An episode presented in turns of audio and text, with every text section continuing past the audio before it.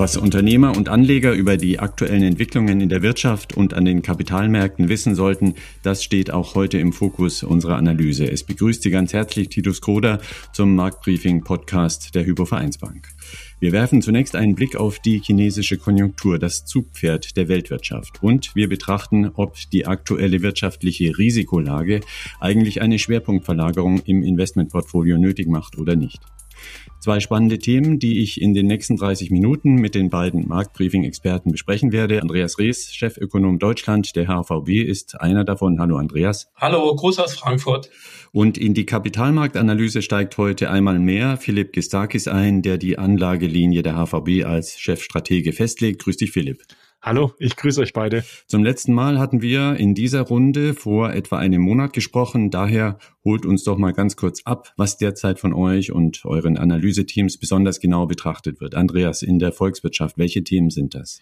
Wir hatten zum einen den amerikanischen Arbeitsmarkt. Das sind die Zahlen veröffentlicht worden für den September und die waren erneut relativ schwach. Das war so ein gewisser Aufreger, aber nach unserer Einschätzung wird die amerikanische Notenbank doch relativ bald mit dem sogenannten Tapering anfangen. Das heißt mit einer Drosselung der Anleihekäufe.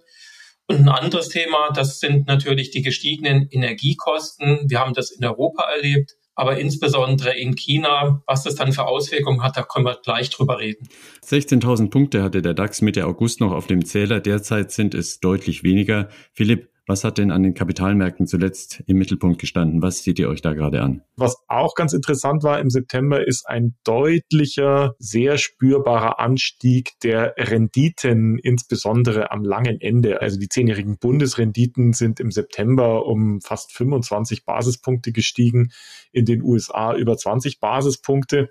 Und auch jetzt im Oktober sind die Renditen nochmal weiter angestiegen. Allerdings haben sich die Aktienmärkte jetzt zuletzt etwas stabilisiert und der ein oder andere Index, der im September deutlich negativ war, ist jetzt im Oktober wieder ein Stückchen im Plus. Getrieben wurde das Ganze über einen Cocktail von Themen. Da spielen Inflationsreihen, China, Wachstum, alle möglichen Themen. Mhm. Fokus China. Es ist die Volkswirtschaft, die alle anderen Ökonomien bisher mitgezogen hat, aber es ist auch das Land, aus dem die ersten Covid-19-Fälle dieser wirtschaftlich so desaströsen Pandemie gemeldet wurden.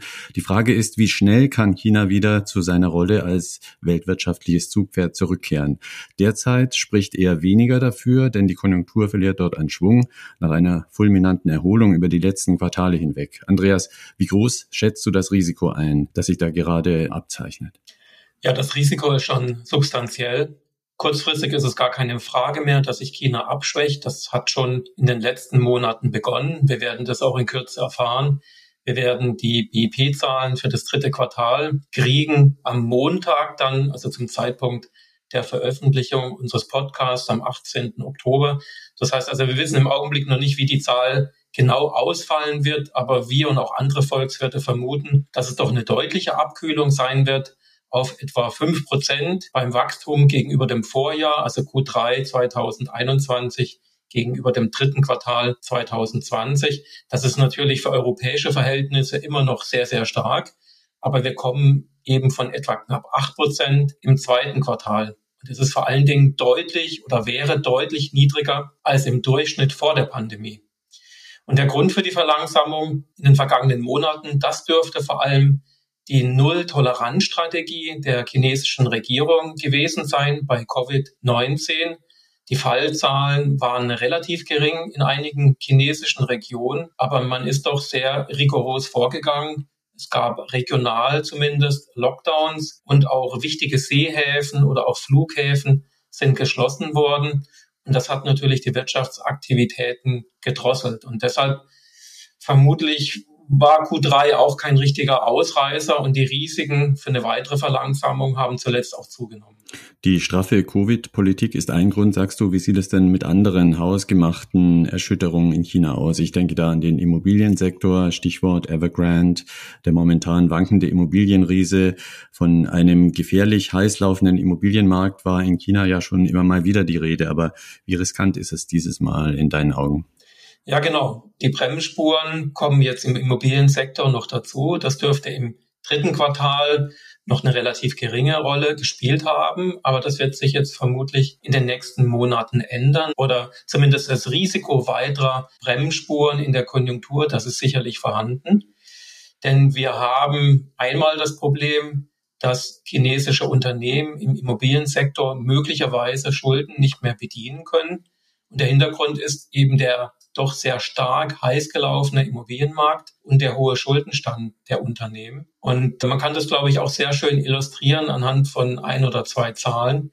Wenn man sich zum Beispiel mal das Verhältnis von den Hauspreisen zu den Einkommen anschaut in einigen chinesischen Großstädten, dieses Verhältnis ist etwa dreimal so hoch wie in New York. Und dann haben wir eben auch das Problem, dass die chinesischen Unternehmen im Immobilienbereich insbesondere sehr stark verschuldet sind. In den gesamten Sektoren, also makroökonomisch gesehen, beträgt die Verschuldung etwa 160 Prozent vom BIP. Wir haben jetzt für den Immobilienmarkt keine richtigen belastbaren Zahlen, aber 160 Prozent vom BIP, das ist doch sehr, sehr hoch, gerade für ein Schwellenland. Und ein Großteil dieser Verschuldung dürfte eben auf den Immobiliensektor fallen. Und deshalb wird eben diese langsamere Gangart bei Immobilien vermutlich diese Abkühlung oder zumindest das Risiko besteht, dass es eben die chinesische Wirtschaft belasten wird.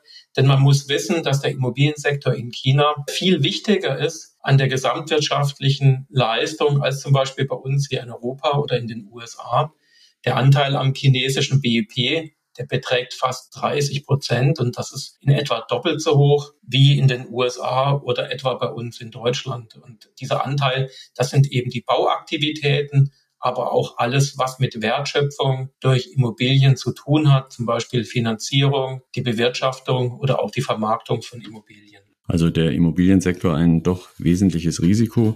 Wir sehen es derzeit ja auch selbst auf unseren Strom- und Gasrechnungen und an den Tankstellen. Die Energiepreise steigen kräftig und auch in China trifft das viele Unternehmen hart. Ist das denn ein Faktor, der zur aktuellen wirtschaftlichen Abkühlung dort beiträgt? Das ist ein weiteres Risiko, was jetzt in den letzten Wochen noch dazugekommen ist, also neben dem Immobilienmarkt was bei uns die Gaspreise sind, das ist in China der starke Anstieg der Kohle- und Strompreise. Denn man muss wissen, dass die Kohlekraftwerke in China mit einem Anteil von etwa zwei Dritteln immer noch mit Abstand der wichtigste Stromlieferant sind. Gleichzeitig ist es so, dass die chinesische Regierung hier umsteuern möchte. Sie möchte den Stromverbrauch, den Kohleverbrauch senken, um in der Klimapolitik voranzukommen. Also China möchte ähnlich wie andere Länder natürlich auch klimaneutral werden. Im Falle von China soll das spätestens bis 2060 passieren. Und es gibt auch, was noch dazu kommt, erhöhte Umwelt- und Sicherheitsauflagen bei der Kohleförderung in China. Wir haben auch den Umstand, dass aufgrund von politischen Streitigkeiten die Kohleimporte Chinas aus Australien faktisch auf Null zurückgefahren wurden. Und äh, diese Gemengenlage hat dazu beigetragen, dass die Kohlepreise sehr, sehr stark angestiegen sind und dadurch auch die Strompreise. Das Hochfahren der Kohlekraftwerke, das war nicht attraktiv genug. Und gleichzeitig hat man das eben dann dadurch runtergefahren. Es gab zu wenig Strom und das hat die Aktivitäten in den chinesischen Fabriken doch relativ stark belastet und dadurch ergeben sich zusätzliche Risiken. Wenn wir das mal perspektivisch weiterdenken, was bedeutet diese Energiepreiskrise in China und die damit verbundenen stillgelegten Kapazitäten für die Weltwirtschaft und ja letztlich auch für deutsche Unternehmen? Die Gefahr, die ich sehe, ist, dass sich die Lieferengpässe gerade bei uns hier in Deutschland noch weiter verschärfen könnten. Denn China ist immer noch zu einem guten Teil die Werkbank der Weltwirtschaft. Und wenn hier die Aktivitäten aufgrund gestiegener Energiekosten runtergefahren werden, dann wird eben weniger produziert in China und dadurch wird es auch weniger Inputgüter geben, die produziert werden können und die dann zu uns nach Europa und nach Deutschland kommen. Man darf ja nicht vergessen, wenn man sich die letzten Umfragen anschaut, bereits im Sommer haben sich mehr als 70 Prozent der deutschen Industrieunternehmen über Lieferengpässe beklagt. Und das Risiko ist eben, dass sich das zumindest kurzfristig sogar noch weiter verschärfen wird. Mhm. Wenn man auch mal die drei Sonderentwicklungen, die du jetzt geschildert hast, also Covid-Lockdowns, Immobiliensektor, Energiepreisspitzen, wenn man das alles mal ignoriert und ganz nüchtern betrachtet, das grundlegende Gewicht der Nachfrage aus China nach deutschen Waren und Diensten, was ergibt sich da derzeit für ein Bild? Wenn man sich die Exportanteile deutscher Unternehmen nach China anschaut, das sind etwa acht Prozent, dann denkt man auf den ersten Blick, das ist verkraftbar oder das Risiko zumindest für eine Abkühlung für uns hier in Deutschland ist doch relativ gering. China ist der zweitwichtigste nationale Absatzmarkt. Nur noch die USA sind wichtiger mit neun Prozent und die Europäische Union insgesamt mit den 27 Ländern, die machen mehr als 50 Prozent aus. Also da scheint es zumindest auf den ersten Blick doch ein deutliches Gegengewicht zu geben. Aber auf der anderen Seite, wenn man sich mal die Anteile anschaut, insbesondere der BIP-Anteil Chinas in der Weltwirtschaft, dann kann man schon erkennen, dass die Gefahr besteht, dass eine mögliche Abkühlung in China ausstrahlen wird auf viele Länder gleichzeitig in der Welt. Und wenn diese Abkühlung dann stattfindet, könnte sozusagen über die Hintertür dann auch die Konjunkturabkühlung bei uns in Deutschland stärker ausfallen. Wenn man sich diese BIP-Anteile anschaut, global, China hat einen Anteil von etwa rund 17 Prozent. Und das ist vergleichbar mit dem Anteil der Europäischen Union. Nur die USA sind noch wichtiger. Sie haben einen globalen BIP-Anteil von etwa 25 Prozent. Und wenn eben die Abkühlung kommt in China, es strahlt aus und dadurch gehen viele Märkte möglicherweise gleichzeitig doch etwas stärker runter, als wir bislang gedacht haben. Und das belastet dann eben nicht nur die deutschen Exporte nach China, sondern auch in viele andere Länder. Mhm. Deine Analyse klingt ja alles in allem bisher recht pessimistisch. Was macht denn Hoffnung, dass China wieder seine alte wirtschaftliche Kraft findet? Was hältst du da für möglich? Da gibt es ja auch ein paar Argumente. Ja, wir haben jetzt vor allen Dingen, denke ich, über Risiken gesprochen und das muss man jetzt genau im Auge behalten, wie das in den nächsten Wochen weitergeht. Aber was möglicherweise sein könnte, ist, dass zum Beispiel die chinesische Regierung fiskal und geldpolitisch mehr Gas gibt und die Konjunktur dadurch stützt. Denn im Gegensatz zu den chinesischen Unternehmen ist etwa die staatliche Verschuldung in China relativ gering. Also da gibt es wirklich viele Mittel, die man mobilisieren könnte, um die Konjunktur zu stützen. Dann sind auch die Zinsen in China nicht ganz so niedrig wie bei uns in Europa oder in den USA. Das heißt, auch von der geldpolitischen Seite, die Zentralbank könnte doch einen deutlichen Konjunkturimpuls setzen. Und wir wissen aus der Vergangenheit, dass wenn diese wirtschaftspolitischen Maßnahmen dann wirklich ergriffen worden sind, dass es dann typischerweise gar nicht mal so lange dauert, bis dann die chinesische Konjunktur wieder tritt fast. Geht also derzeit in der Tendenz wieder südwärts mit den Wachstumsraten der zweitgrößten Ökonomie der Welt. Ein Anlass, sich die China-Risiken auch mal aus deutscher Perspektive genauer anzusehen. Und Andreas Rees hat es gesagt, hohe Energiepreise, ein heiß gewordener Immobilienmarkt und die Pandemie sind momentan dort entscheidende Risiken, die wir im Auge behalten müssen, denn China ist ein wichtiger Absatz- und Zuliefermarkt. Philipp Gistakis und Andreas Rees sind die führenden Köpfe der HVB, was Anlagestrategie und Einschätzung der deutschen Wirtschaft angeht. Sie stehen uns heute wieder Rede und Antwort im HVB Marktbriefing. Philipp, die China-Risiken sind auch ein Thema am Kapitalmarkt, das ist klar. Aber natürlich sind es auch die Dauerthemen Inflation, Wachstum, Zinspolitik. Wie geht es da weiter? Aber beginnen wir zunächst mal etwas methodisch. Dein Team entwickelt Szenarien, die ihr kurz- und mittelfristig für wahrscheinlich haltet. Das nennt ihr ein Basisszenario. Und dazu gibt es immer auch ein pessimistischeres Bild der näheren Zukunft, das ihr als weniger wahrscheinlich anseht, das aber gleichwohl eintreten könnte, das sogenannte Risikoszenario. Mal auf den Punkt gebracht, wie unterscheidet sich euer Basis von eurem Risikoszenario derzeit durch die Brille der Finanzmärkte betrachtet? Unser Basisszenario, das fußt im Prinzip darauf, wie der Konsensus aktuell die wirtschaftliche Entwicklung in den Hauptwirtschaftsregionen der Welt in den kommenden Jahren so einschätzt.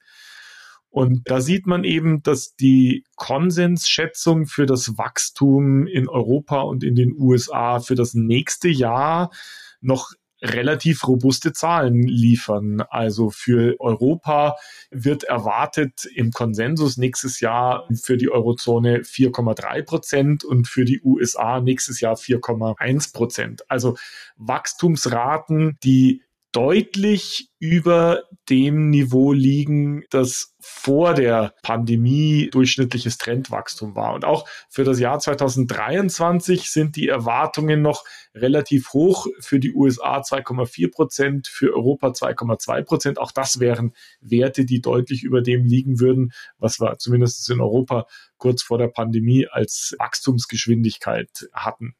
Natürlich ist es so, dass jetzt das Wirtschaftswachstum, die Dynamik sukzessive nachlässt nach dem Peak Wachstum in der Corona-Erholungsphase, vermutlich ja im dritten Quartal, insbesondere in Europa, den Höhepunkt der Erholung gesehen.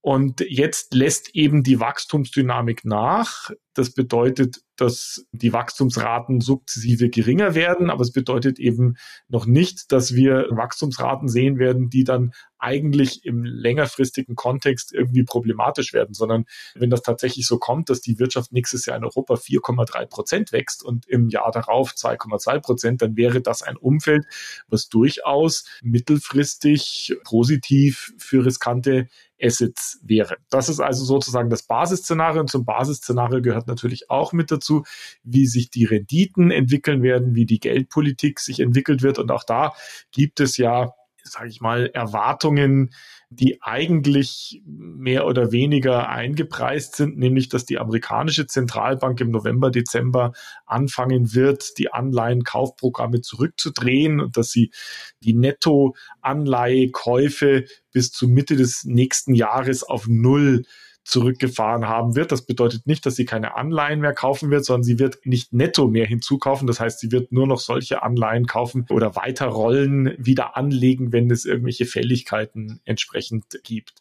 Und dann ist eben die Erwartung im Kapitalmarkt auch da, dass entweder zu Ende nächsten Jahres oder zu Beginn des übernächsten Jahres die amerikanische Zentralbank anfängt, an der Zinsschraube zu drehen. Für Europa sind die Erwartungen bezüglich Zinserhöhungen nochmal deutlich verzögert, aber auch für Europa steht natürlich eine Entscheidung der EZB an, wie man mit dem PEP, mit dem Pandemic Emergency Purchase Program umgeht. Und unser Basisszenario sagt, dass da ein Weg gefunden wird, der im Prinzip mehr oder weniger jetzt absehbar absehbar ist und in den Märkten eigentlich so eingepreist wird. Das bedeutet, die Märkte werden volatil bleiben jetzt erstmal ein bisschen seitwärts schwanken, vielleicht auch mal fünf bis vielleicht zehn Prozent auf der Aktienseite die Kursrückgänge zu verzeichnen sind, aber insgesamt eigentlich ein wirtschaftliches und Kapitalmarktumfeld herrschen wird, das mehr oder weniger freundlich ist. Das Risikoszenario, da hast du mit Andreas schon über die wesentlichen Komponenten gesprochen. Da geht es um Themen wie Wachstumssorgen, Inflationsängste, also zum Beispiel das Thema Stagflation. Aber natürlich auch so Themen, die sind dann überlappend, wie was passiert denn eigentlich in China? Wie geht das weiter? Wie stark kühlt sich China ab? Wie stark machen sich Lieferkettenengpässe bei uns bemerkbar. Ganz kurzfristig natürlich auch, auch über das Thema Energie gesprochen.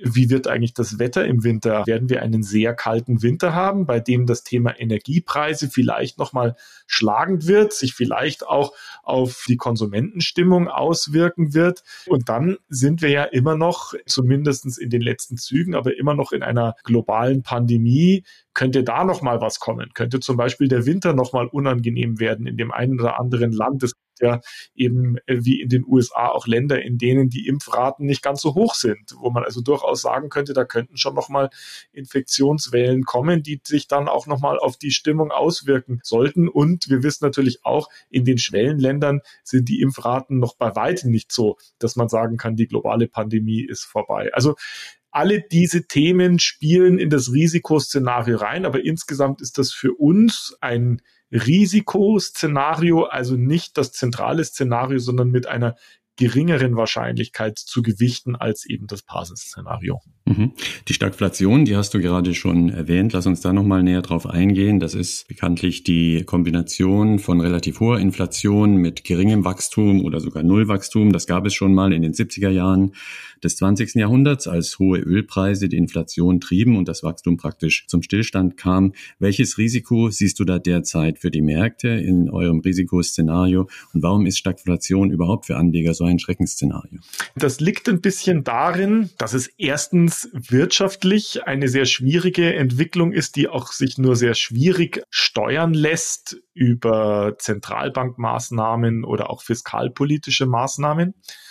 Aber natürlich ist das auch ein Umfeld, das für die Kapitalmärkte äußerst schwierig ist. Denn typischerweise agiert man ja an den Kapitalmärkten dadurch, dass man über verschiedene Assetklassen, Anlageklassen diversifiziert. Man hat also in einem Portfolio Aktien und Anleihen mit drinnen und in einem Stagflationsszenario würden Aktien leiden, weil das Wachstum deutlich nachlässt und gleichzeitig würden Anleihen leiden, weil die Inflation anzieht und damit in so einem diversifizierten Portfolio beide Assetklassen unter Druck geraten würden, also man quasi diesen Diversifikationseffekt so nicht mehr hat.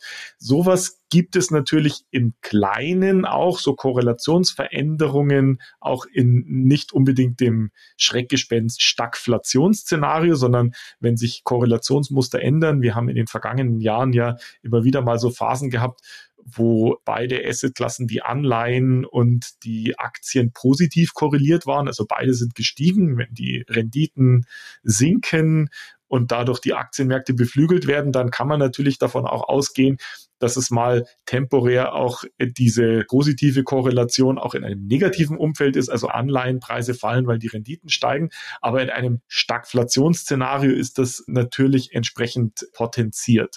Die Frage, die dahinter steht, ist eben, wie lange bleiben die Inflationsraten höher und wie stark können die Inflationsraten noch steigen und hat das irgendwann mal Auswirkungen eben auch auf die Zentralbanken und steigen die Renditen möglicherweise so schnell und so scharf an, dass das sich eben auch auf der Bewertungsseite der Aktien entsprechend auswirkt. Persönlich gehe ich und wir in unserem Anlageszenario nicht davon aus, dass wir tatsächlich in dieses Schreckgespenst Stagflationsszenario hineinkommen, aber dass man mal zeitweise eine positive Korrelation in einem negativen Umfeld, also fallende Aktienkurse bei steigenden Anleihenrenditen und somit fallenden Anleihenpreisen sieht.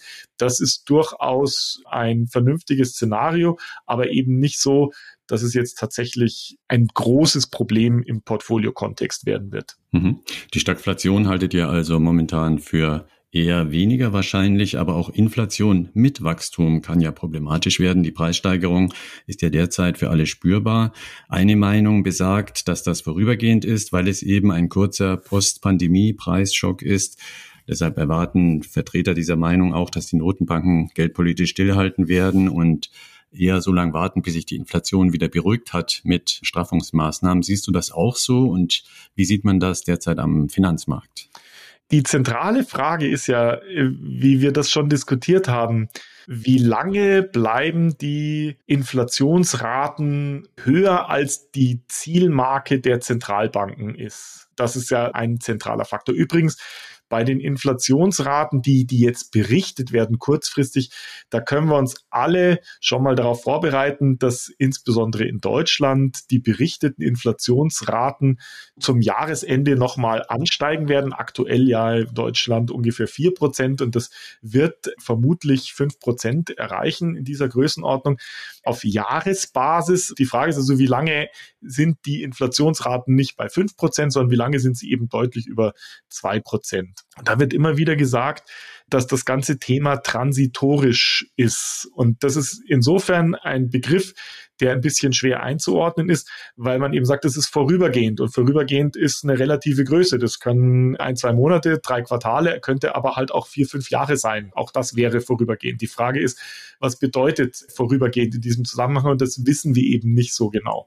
Wichtiger, glaube ich, für die Einschätzung des Ganzen ist weniger, wie lange hält das Ganze an, sondern zunächst einmal die Analyse, woher kommt denn eigentlich dieser Preisanstieg? Und da stellt man eben fest, dass der zu einem ganz großen Anteil von der Angebotsseite herkommt. Sowohl auf der Energieseite als auch Lieferkettenengpässe sagen das ja schon, dass das Ganze angebotsgetrieben ist. Also die Ökonomin, der Andreas nennt sowas eben einen Cost-Push-Effekt. Und davon ist eben zu unterscheiden ein nachfragegetriebener Preisanstieg, Demand Pull. Warum ist das wichtig? Weil solche Cost-Push-Effekte sind durch Zentralbankmaßnahmen sehr schwer zu steuern. Nur dadurch, dass die Zentralbank jetzt zum Beispiel die Zinsen erhöht, produziert ja die OPEC nicht mehr Öl oder gehen jetzt die Chip-Engpässe plötzlich weg. Und wenn sie das eben tun würde, obwohl es eigentlich einen Angebotsengpass gibt, würde sie möglicherweise die Situation eben wirtschaftlich weiter verschärfen. Und ich gehe eher davon aus, dass diese Angebotsengpässe und diese entsprechenden Entwicklungen durchaus längerfristig wirken können. Konsensschätzungen sind so ein bisschen, dass in der zweiten Jahreshälfte nächsten Jahres die Inflationsraten wieder unter die Zielmarke gehen könnten von zwei Prozent in Europa. In den USA ist die Situation ein bisschen anders. Aber selbst wenn sie das eben nicht tun, sondern da drüber bleiben würden, vielleicht auch nicht besonders stark drüber bleiben würden, ist immer die Frage, was würde denn in diesem Umfeld eine Straffung der Geldpolitik, äh, Drehen an der Zinsschraube etc. überhaupt bringen für die ganze Situation? Und ich gehe davon aus, dass die Zentralbanken eben da hindurchblicken werden und nicht durch straffende Maßnahmen hier zusätzliche negative Impulse mitsetzen werden. Denn wie gesagt, es sieht nicht danach aus, als würde die Nachfrageseite, die Demand-Seite das Ganze entsprechend treiben. Und vor diesem Hintergrund würde ich eben davon ausgehen, unserem Basisszenario, dass die Märkte halbwegs stabil bleiben, in einem positiven Marktumfeld sich nächstes Jahr entwickeln können. Mhm. Jetzt sind wir sehr, sehr tief in die Makrotheorie und auch die Geldtheorie und Politik eingestiegen. Bleibt natürlich am Schluss die ganz praktische Was nun Frage für den Anleger und die Anlegerin. Wie verhält man sich am besten? Was soll man denn nun für am wahrscheinlichsten halten und sollte man im Portfolio derzeit reagieren? Ich glaube, man kann schon davon ausgehen, dass das Trendwachstum, zumindest das wir in Europa vor der Krise gesehen haben, überschreiten wird. Und das wäre ein positives Wachstumsumfeld. So reagieren wir entsprechend drauf. Das bedeutet, wir bleiben Übergewicht in Aktien, aber, und jetzt reagieren wir sozusagen auf das Risikoszenario, wir haben dieses Übergewicht reduziert. Wir sind also jetzt nur noch leicht Übergewicht in Aktien und innerhalb der Aktien selektieren wir dort auch ein bisschen Branchen, die etwas defensiver sind, die zum Beispiel weniger anfällig auf steigende Renditen sind und alle diese Themen, steigende Inflation, die möglicherweise von einer steigenden Inflation auch profitieren können. Das ist jetzt aus unserer Sicht die Strategie. Also das heißt, das zentrale Szenario sagt, Übergewicht ist immer noch angeraten, aber das Risikoszenario sagt, vielleicht nicht mehr ganz so stark, wie wir das in der Vergangenheit implementiert hatten.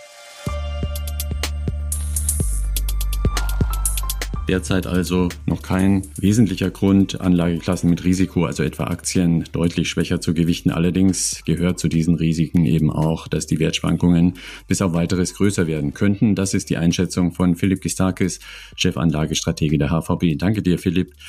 Der kurzfristige Ausblick bleibt uns noch. Was habt ihr besonders unter Beobachtung für die nächsten zwei Wochen? Was kommt an Daten, möglichen Ereignissen auf uns zu, Andreas, in der Volkswirtschaft?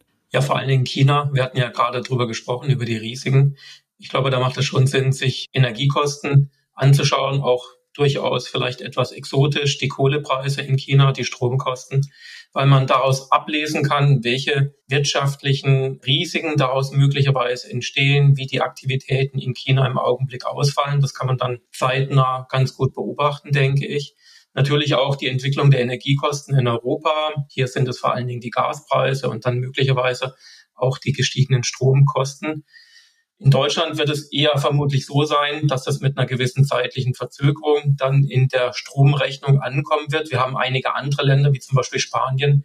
Da ist es faktisch eins zu eins. Das heißt, wenn die Gaspreise oder die Strompreise hier ansteigen, dann merken das die Privathaushalte sehr, sehr schnell. Also das muss man auf jeden Fall beobachten.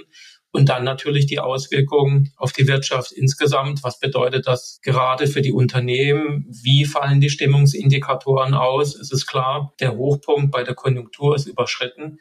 Aber wie stark gehen jetzt die Stimmungsindikatoren im Oktober, im November, im Dezember dann zurück? Und da lohnt es sich, glaube ich, eben die Einkaufsmanager-Indizes anzuschauen für das verarbeitende Gewerbe, für den Dienstleistungsbereich oder der IFA-Indikator für Deutschland. Infektionszahlen spielen also nur noch eine untergeordnete Rolle bei euch. An den Kapitalmärkten bleibt denn weiter dort die Tendenz abwärts gerichtet, Philipp? Was meinst du?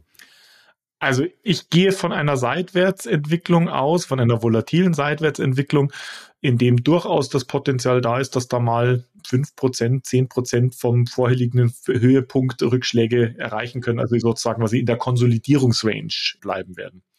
Was sind die wichtigen Impulse jetzt in den kommenden Tagen und Wochen?